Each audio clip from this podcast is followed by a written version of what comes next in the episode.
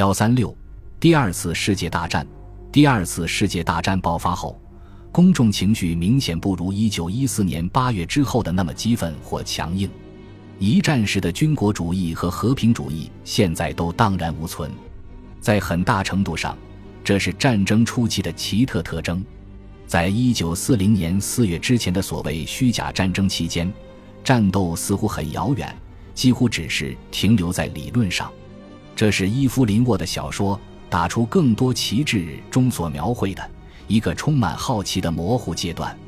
英国采取了大规模的空袭预防措施，公园里挖了战壕，向高空释放拦截气球，在公共建筑物上部署防空武器，向男女老幼分发了三千八百万个防毒面具，把几十万的学童从主要城市撤离到可能更安全的偏远农村地区。食品、衣服。汽油和其他商品的配给供应突然变得司空见惯。起初，战争本身显得波澜不惊。喜讯从远方传来，如英国海军取得了一场胜利。那是在一九三九年末，德国战列舰格拉夫斯佩号在乌拉圭蒙德维蒂亚港外的普拉特河河口，被英国三艘较小的战舰逼入绝境。公众情绪的不确定性。也反映在政府态度的模棱两可上。虽然内阁已经重建，把丘吉尔纳入了其中，如同1914年一样，他回到海军部，但是掌权者仍然是原班人马，依然是一931年的国民政府。特别是工会，对一个仍有工会的老对手和阶级敌人张伯伦领导的政府深表怀疑。接着，在1940年4月，冷战开始升温。德国人入侵了挪威，在纳尔维克打散了英国海军和陆军。不久之后，荷兰和比利时被占领，法国军队在无序的撤退中被打得落花流水。不列颠群岛本身的安全，现在已经面临着明确且紧迫的威胁。三十年代的旧政府不能再这样存在下去了。在一九四零年五月七日至八日的下议院中。八十名保守党人反对张伯伦的领导，两天后他辞职了。温斯顿·丘吉尔成为战时内阁首相，工党和自由党都加入了政府。首相的变更总体上没有一九一六年十二月那么明显的阴谋。事实上，丘吉尔在新闻界和议会中拥有更广泛的知识基础。而且比劳和乔治拥有更多来自陆海空军高级指挥官的忠诚。丘吉尔体现了传统的爱国主义和统一情怀，他的同时代人中无人可以与之相比。战争给他的职业生涯带来了新的动力和意义。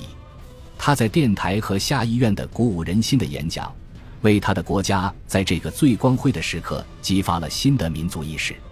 他能够把丢脸的敦刻尔克大撤退描述成英国人智慧和决心的一场胜利。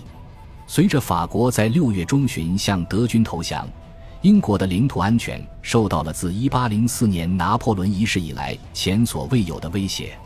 此时的英国孤立无援，英国在陆军和海军方面的防御工作是值得商榷的。在国内战线，除了动员后备部队。还有一支平民组成的家园护卫队，在后来的喜剧片《老爸上战场》里有滑稽的模仿。这支业余的队伍真有些搞笑。幸运的是，他的军事效力从未经受过考验。但真正的战斗在空中。现在担任飞机生产大臣的新闻大亨比福布鲁克迅速建立起喷火战斗机和飓风战斗机的储备。从八月中旬开始。德国空军发起一波又一波的闪电式空袭，最新的目标是英国机场和飞机制造厂，后来是伦敦、考文垂、普利茅斯、利物浦、赫尔、斯旺西以及其他港口和主要城市。奇迹般的，面对这种恐怖的轰炸，平民的士气和国家防御坚不可摧。在空战中。驾驶喷火战机和飓风战机的少数传奇飞行员，在八月至十月期间对德国空军造成了沉重的打击。到了圣诞节，德军即将入侵的威胁实际上已经过去了，尽管对伦敦和其他地方的闪电式空袭仍在继续。丘吉尔声名鹊起，人民的团结精神随之高涨。敦刻尔克和英国上空的空战制造了无数神话，这助长了潜在的孤立主义和一种不真实的民族自力更生的感觉，导致英国战后对西欧联合的冷漠。英国人认为，在没有好战的西方民主国家的支援下，英国人凭借一己之力已经避免了敌人的占领。自一千零六十六年以来一贯如此。尽管如此。一九四零年的最光辉时刻的言辞，让人们充满骄傲和激情，感觉这是成就最高的历史时刻。战争的后期进程，尤其是海上和空中战争，对英国的国际和帝国地位产生了重大的长期影响。这场战争起初是一场传统的欧洲冲突，旨在维护国家安全和西方的力量平衡。通过在北海和北大西洋广泛部署英国海军来保持对英吉利海峡的控制。实际上，在一九四一年夏天，英国已经成功实现了这个目标，因为英军挫败了德国登陆不列颠岛的威胁，并击退了德国的空袭。随着英国商船队的日夜运行和美国租借法案的出台，确保了在战争剩余时间内，英国可以获得免费的食品和原材料供应。不列颠群岛本身没有迫在眉睫的危险，即使是很容易被德国 U 型潜艇击沉的英国船只，也还在不断增加。丘吉尔密切关注中立国爱尔兰的港口以及其反英总理德瓦莱拉。在一九四四年夏季和秋季，德军从荷兰基地发射的 V 一和 V 二导弹对英国构成了进一步威胁。尽管这种新武器令人深感震惊。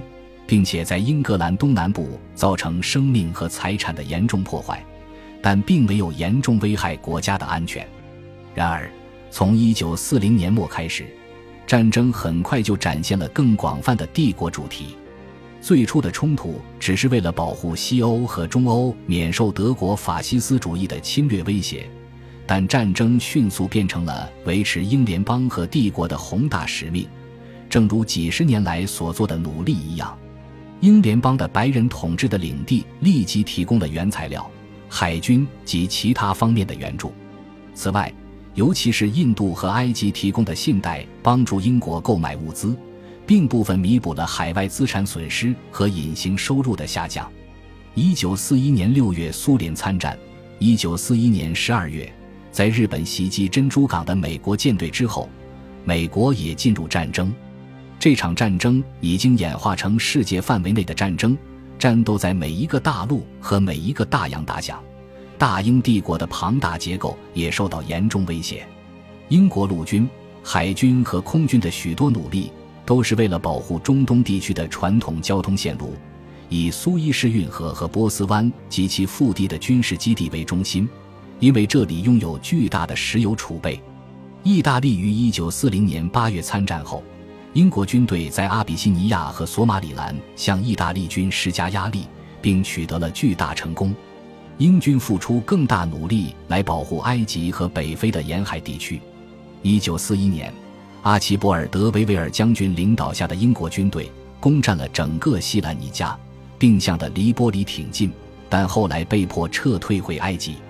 一九四二年，托布鲁克的沦陷在英国国内引发一场重大政治危机。甚至使丘吉尔的地位受到威胁。一九四二年晚些时候，最重要的军事活动涉及英国第八军。这支部队先是由克劳德·奥金莱克将军领导，后来由蒙哥马利指挥。第八军抵抗德国向开罗和苏伊士的进攻。蒙哥马利于一九四二年十一月在阿拉曼最终取得突破，英军成功并持续穿越金利比亚。通过的黎波里进入突尼斯，在这里，蒙哥马利与奥马尔·布拉德雷将军率领的美国军队会师。会师前，布拉德雷这支军队从阿尔及尔附近的最初登陆点向东行军。随后，盟军发动的一系列战役，包括占领西西里岛、从意大利长驱直入、从安奇奥海滩头到阿尔卑斯山，都离不开帝国的战略交通要道，以及对地中海东部的控制。那些认为应该在一九四三年在法国开辟第二战线以减轻苏联红军的压力的人，看到在地中海地区集中这么多军事力量而感到沮丧和愤怒。然而，丘吉尔重视地中海的战略意见占了上风。一九四四年，英国军队再次登陆希腊，驱逐了德国人，之后又挫败了希腊左翼运动及希腊民族解放军。恭喜你又听完三集，欢迎点赞、留言、关注主播，主页有更多精彩内容。